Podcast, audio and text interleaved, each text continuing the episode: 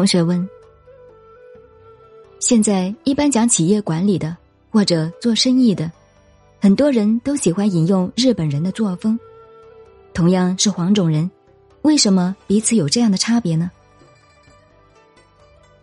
男生回答：现在一般想学日本人，日本人的企业管理的确有一套，但是日本人工商管理成功在哪里呢？军事管理，败仗打下来，日本人训练的这批军官放在哪里了呢？转到工商业来了。这批军官就是现在日本企业界中间的老干部。这些人一到工商界，完全采用军事的方法，带领工人就像带领自己的部下一样，整个公司的职员变得非常有责任感。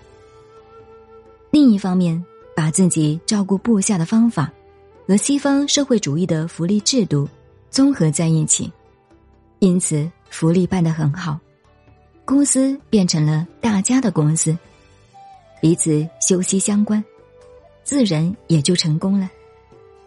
我们现在很糟糕，骨子里充满了自由民主的思想，外表又要谈管理，弄得四不像。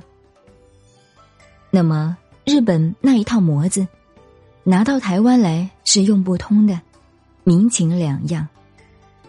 日本的军人是绝对服从的。在第二次大战初期，日本军人的服从性几乎做到：他说大便是香的，你不能喊臭；他沾一口，你也要跟着吃。这就是领导。当时的日本就是这样起来的。他们现在讲打坐、静坐，因为现在工商文明之下，生活紧张，人心乱了，所以经理级以上的都要静坐。从前日本人一个上尉要升校官，都要到庙子上去学三个月静坐。现在用到工商业界来了，又是用对了。